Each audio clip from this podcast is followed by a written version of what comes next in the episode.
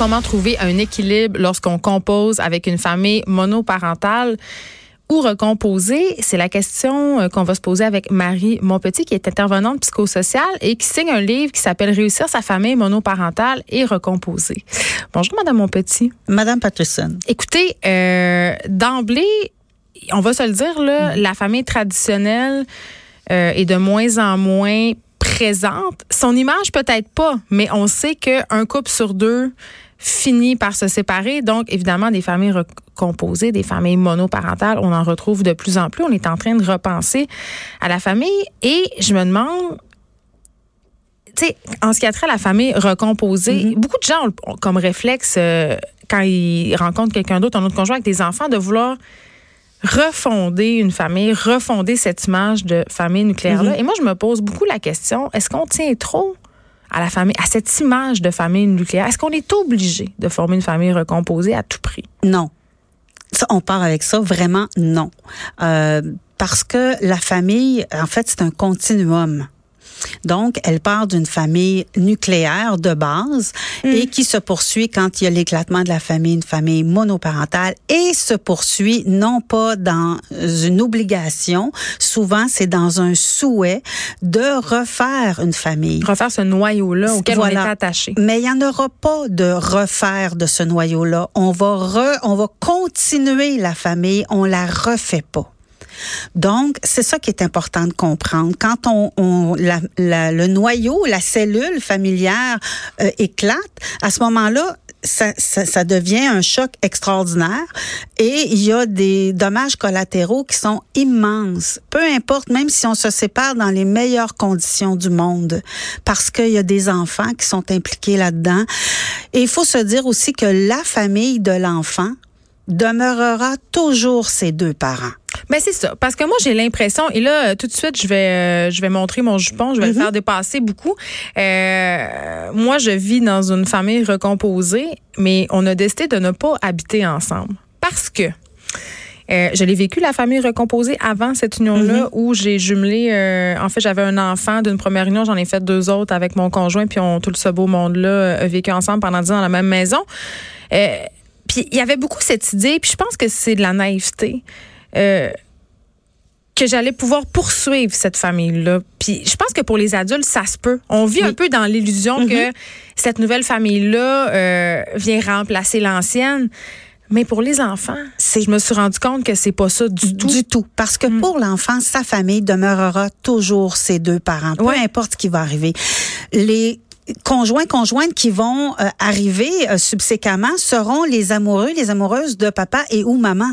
Ça sera pas à lui. Lui, il va toujours avoir soit papa ou maman. Donc, au départ, que sa famille nucléaire, c'était son chez eux, on, on va remarquer après que même si on recompose une famille, sa famille demeure par la suite chez papa ou chez maman. Il n'a plus de chez eux. Donc, une famille recomposée, c'est une famille, oui, parce que effectivement, euh, la famille traditionnelle est maintenant monoparentale et ou recomposée au. Québec maintenant, qu'on se le dise. Mais à ce moment-là, pour l'enfant, ça demeure sa première famille. Il n'y aura pas un deuxième père ou une deuxième mère. Donc, on n'est pas obligé d'habiter ensemble. Non. Mais vous êtes consciente quand même. Euh que plusieurs personnes n'ont pas le choix pour des raisons économiques. Voilà. Et ça, c'est une. Oui, ça, je suis d'accord avec vous. Par mm. contre, et c'est exactement ce que je mentionnais un peu plus tôt euh, ce matin en entrevue, c'est exactement la question que les gens se posent beaucoup.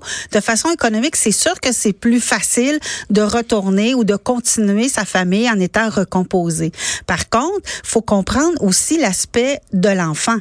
Par contre, si monsieur a une famille recomposée, a déjà des enfants, madame a déjà des enfants, euh, on s'entend qu'au niveau euh, de, la, de la situation du rôle de l'enfant, qui est au départ l'aîné et demeure le benjamin où se retrouve cadet, c'est toute une dynamique et c'est c'est une équation extraordinaire à faire.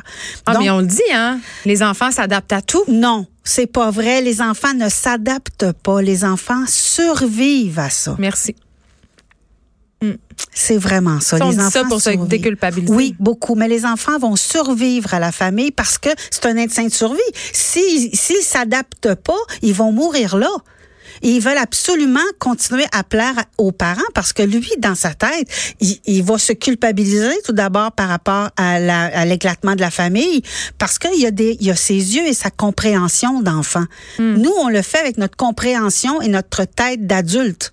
Lui, il a 5 ans, il a 7 ans et même s'il a 15 ans, ça demeure un adolescent. Et dans l'adolescence aussi, c'est une zone très fragile. Il va perdre ses repères de base. Et l'enfant, euh, quand il est au primaire ou même au préscolaire, a cette capacité de non-dit, qui est pas capable de dire, mais il va tout ressentir. Il sera pas capable d'expliquer pourquoi il vit ces émotions-là. Et dans l'éclatement de la famille, où ce que les deux parents ne sont pas nécessairement euh, en accord parce qu'on se sépare, parce qu'on s'aime plus ou pour une raison X ou Y, l'enfant ne sait même plus où se retourner. Donc, il va être super gentil pour plaire et dire rien, ou il va se rebeller pour différentes raisons. Quand tu vas être à l'école, ça va être euh, une chute drastique de, de, des notes scolaires ou une concentration qui, qui, qui est plus là ou bref. Et on va essayer en tant que parent de dire, ah ben là, il y a, y a tel problème ou il y a tel problème quand seulement c'est ça vient de la base, ça vient de la famille. Et ça peut durer pas juste deux, trois mois, ça peut durer quelques années parce qu'on leur impose voilà. un, une nouvelle personne. Euh, oui, euh, quand l'autre parent, quand un, un nouvel amoureux qui arrive, ça redéstabilise l'enfant parce mm. que on parle de la famille nucléaire, on s'en va, on recadre pour une famille monoparentale, et là, on demande de se réenraciner à nouveau dans une famille recomposée. On demande aux enfants, dans l'espace de peu de temps, de reprendre complètement son cadre de vie familial. C'est comme si à quelque part en entreprise, sans vous en donner la permission, vous en demander le choix, je vous change de place, je vous change de, pays, je vous change de langue, je vous change de ville, je vous change de nourriture parce que moi, ça me tente. Puis je vous dis que c'est pas de votre faute. Et là, est-ce que vous êtes en train de dire que les gens devraient pas se séparer et rester ensemble? C'est pas ça que je dis. Ce que je dis, c'est quand vous faites votre choix, prenez conscience que votre enfant aussi, il est en grand désarroi et il a besoin d'être encadré. C'est justement quand vous êtes dans une famille monoparentale ou vous êtes dans une séparation, prenez pas le temps, c'est-à-dire prenez votre temps pour repenser refaire le refaire le bilan de votre famille de base, votre famille nucléaire, repenser à qu'est-ce qui s'est passé. Pendant ce temps-là, refaire les racines avec votre ou vos enfants. Oui. Ça va prendre au moins deux ans parce qu'il y a un premier tour d'horloge les premiers Noëls, les premiers anniversaires, les premières vacances, etc. Par la suite, le deuxième année sera pour consolider le tout. Par la suite, vous pouvez rencontrer quelqu'un en attendant, là. C'est pas ça l'idée. Mais c'est d'aller dans la recomposition familiale. C'est de faire entrer une personne dans l'intimité d'une famille qui a déjà subi un séisme, si on veut. Voilà. C'est ça. Et donc, à un moment donné, au bout d'un certain temps, ça peut être correct. Tout à fait, mais tout en mais pas de bousculer, faire les choses tranquillement. Moi, je connais des gens, la madame sortait le matin puis l'autre madame rentrait l'après-midi. Voilà, Moi, j'ai une histoire très vraie. La petite fille de 4 ans avait dit à mon ami, c'est toi qui vas faire à manger maintenant. Mm, voilà. Et comment ça c'est vrai ce que vous dites et souvent l'autre parent va dire ben maintenant je prends votre exemple, l'autre dame arrive dans l'après-midi puis c'est elle qui va s'occuper aussi de l'enfant puis de l'éduquer. Bien sûr. Mais c'est pas ça l'idée. La mère, la mère demeure la mère, même si elle n'est plus avec le père. Oui, OK. Sauf que, OK, admettons que là, on a laissé passer ce fameux deux ans et que là, euh, nous vient l'envie de cohabiter pour des raisons euh, émotives et ou économiques, ce qui est correct. on n'est pas en train de dire que les gens qui cohabitent... Euh, c'est pas, pas, correct. C'est pas, ça, du tout. Là. on dit qu'il faut faire les choses dans les règles de l'art. Voilà. Souvent, on se précipite pour des bonnes et des mauvaises raisons. Bon, à partir du moment où, bon, ça y est, on cohabite ensemble, la question de l'autorité parentale, parce qu'on hmm. le sait, la, la principale source de chicane dans les familles et dans les familles recomposées encore plus, concerne l'éducation des enfants. Tout à fait. Et c'est justement ça le tu n'es pas mon père ou t'es pas ben. ma mère. Et ils ont tous les enfants, encore une fois, ont tout à fait raison.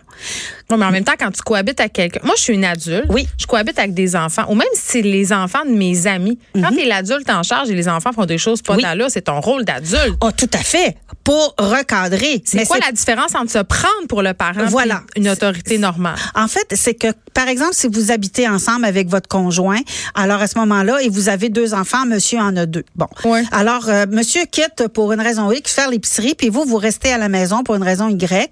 Et pendant ce temps, les enfants de monsieur font une catastrophe. Donc, vous allez être là pour assurer la sécurité. Oui, on est l'adulte en charge. Vous êtes l'adulte en charge, mais vous n'êtes pas celui qui va donner la conséquence, genre euh, tu vas faire ceci ou tu vas aller, euh, va réfléchir. Non. Par la suite, il va y avoir un caucus entre monsieur et vous, dire regardez, par exemple, Rémi a fait telle chose. Euh, bon, alors ça va être à monsieur de mettre la conséquence à Rémi. Parce qu'effectivement, si Rémi vous regarde, vous dit, hey, t'es pas ma mère, t'as pas d'affaire à me dire quoi faire, il va avoir raison. Parce que l'autorité parentale revient à monsieur. Mais combien, je veux pas dire d'hommes, parce que c'est pas vrai, mais il y a beaucoup de personnes qui se dégagent de leur autorité parentale en l'âge. Combien d'histoires de blondes à mon père j'ai entendu? Oui, ben il y, en a, il y en a, il y en a beaucoup, et c'est pour ça qu'à un moment donné, les enfants ou les adolescents deviennent exaspérés. Je m'en vais chez ma mère, ouf, ou je, ou je veux plus aller vivre là parce qu'elles sont tout mêlées. Donc, de garder, parce que vous allez toujours être un parent. Vous pourrez être l'ex-conjoint de quelqu'un, mais vous serez jamais un ex-parent. Ben en tout cas, je je sais pas. Euh, c'est compliqué tout ça, puis il y a des émotions dans une séparation. Puis je me dis, en même temps, il y a une partie de moi, peut-être c'est un peu utopique, qui se dit plus il y a d'adultes autour des enfants mhm. qui jouent un rôle adéquat. Ça c'est important de le dire. Mieux c'est. Parce que ces enfants-là qui ont été déracinés, euh, la famille monoparentale mhm. ou euh, recomposé, euh, qu'on habite ou non ensemble, ça peut être une certaine, ça peut revenir une forme de stabilité à un moment donné. Tout à fait. Quand il y a des belles histoires. Il y a des magnifiques histoires. J'ai des personnes en tête qui ont, ça fait des histoires extraordinaires. Euh, J'en ai écrit une entre autres dans, dans mon livre que c'est de, de, je dirais de génération en génération de façon de parler, mm. mais euh, les, les, le couple de familles recomposées ont avait déjà, monsieur avait déjà des enfants. Et euh, aujourd'hui, euh, un des enfants a décidé de se séparer et retourner voir son père en lui disant, j'ai pas peur parce que je sais qu'avec toi et maman, ça a bien été. Donc, j'ai pas peur de passer par, euh, à travers cette étape-là, malgré que c'est pas intéressant. Hmm. Donc, il y a des très belles histoires faut juste les faire par étapes. faut juste être conscient que le parent demeure toujours le parent et que la nouveau le nouveau conjoint la nouvelle conjointe est là pour être pour accompagner le parent. C'est un plus mais ne prendra jamais la place du parent au sein de la famille, même si elle est recomposée. Ça devient comme la famille recomposée devient comme une micro-entreprise où il y a deux présidents, où il y a beaucoup, beaucoup, beaucoup d'employés et euh, les, tout le monde se met à la tâche et il y a des règles qui doivent être mises en place pour tout le monde. C'est un peu ça la famille recomposée. En tout cas, je sais pas si c'est ça la famille recomposée, mais c'est pas quelque chose qui est, facile à réussir pour bien des gens. Non, c'est pour ça qu'à l'intérieur du livre, il y a un, un exercice qui est très intéressant qui s'appelle la tablée. Cette tablée-là, donc, c'est quelque chose avec lequel vous travaillez du début, dès la, dès la rupture qui vous va vous suivre. on n'est pas dès la rupture, on n'est pas nécessairement prêt là à, à s'acheter un livre sur la famille non, recomposée au monoparental. Non, je suis d'accord. Mais ce qui arrive, c'est que euh, quand vous, même si ça fait un an, là, c'est pas. L'idée, c'est que cette, cette, cet exercice-là vous amène à vous positionner. Quelles sont vos valeurs première. Qu'est-ce que les gens, vos influenceurs, c'est qui qui vous influence bien et qui qui vous influence de façon négative? Faut faire, faut faire ce, ce, ce travail-là pour être capable de plus savoir qu'est-ce que vous voulez parce que ce que vous allez refaire en famille recomposée va ressembler étrangement à ce que vous aviez dans une famille nucléaire. Ben oui. Et je vais terminer. Je vous pose une question parce que je sais que ça concerne plusieurs personnes. Mm-hmm. Qu'est-ce qu'on fait quand on est, on forme un couple avec une personne qu'on a des enfants non en commun, c'est-à-dire mhm. avec d'autres partenaires et que un ou les anciens partenaires acceptent pas les nouveaux conjoints ou la nouvelle situation. On voit beaucoup euh, de conjoints qui refusent, par exemple, ou de conjointes qui refusent euh, que les nouvelles blondes, les nouveaux chums euh, approchent les enfants, s'impliquent auprès des enfants.